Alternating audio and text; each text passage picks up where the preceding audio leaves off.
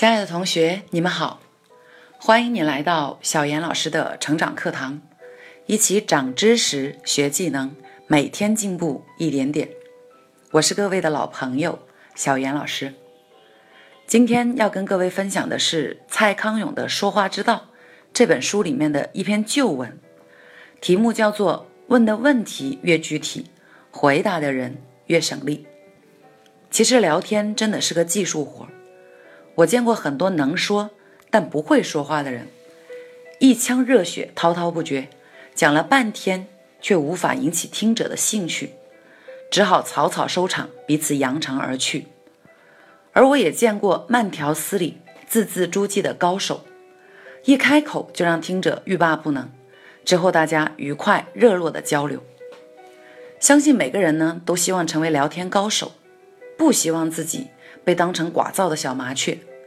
所以今天分享的这篇文章，用精炼的篇幅诠释了成为聊天高手的最基本技巧，那就是给对方去提一个好回答的问题，以此呢来开启一段愉快的交流之旅。好了，接下来呢就开始分享我们这篇文章的具体内容。你喜欢去什么样的国家旅行？比不上你旅行时有被骗过钱吗？你喜欢什么样的男生？比不上你喜欢王力宏那样的男人吗？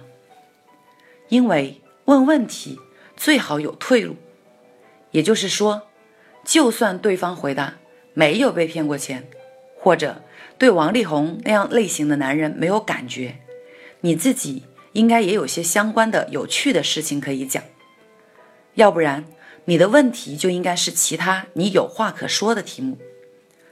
如果呢，你也没有被骗过钱，那你比较适合改问他：你旅行的时候会不会乱买东西啊？或者有没有搭错过车？等等，你自己也有故事可以说的题目。至于喜欢什么样的国家、男生、衣服这样子的题目，其实也很不错，起码很友善，也很安全。不过这类问题呢，有时候需要对方大脑去进行一些归纳整理。比较费脑力，万一对方不善于归纳整理，或者刚好没有力气想动脑筋的时候，他可能就会很仓促的回答“我也不知道啊”或者“都好啊”这一类比较扫兴的答案。所以我建议的发问方式可以是先问两三个像是非题或者选择题的具体问题，把对方有兴趣聊的范围摸索出来之后，再慢慢的往下问。比方说，先用是非题去探出某个人对政治人物很迷人，那么你就可以知道，哎，他的路数应该不会是喜欢王力宏、里昂纳多那一类明星的。聊天呢，如果一开始就制造出了双方很喜欢、很愿意讲话的气氛，对方就会有，哎，怎么跟你总有说不完的话，和你聊天好轻松、好开心这样子的感受。其实这种感受呢，有时候是天时地利人和的，也有时候可能是对方在讲客气话哄你。那么最可靠的，就是你自己暗暗的去掌控，制造出这样的感受。通常被你问题所引导的人，是不太会察觉你在掌控什么，因为氛围很愉快，他的脑中就不会有警铃响起。比如对我来说，别人。这样跟我来去问问题的时候，我的大脑中也不会响警铃啊，因为人都希望找到知己，都希望被了解。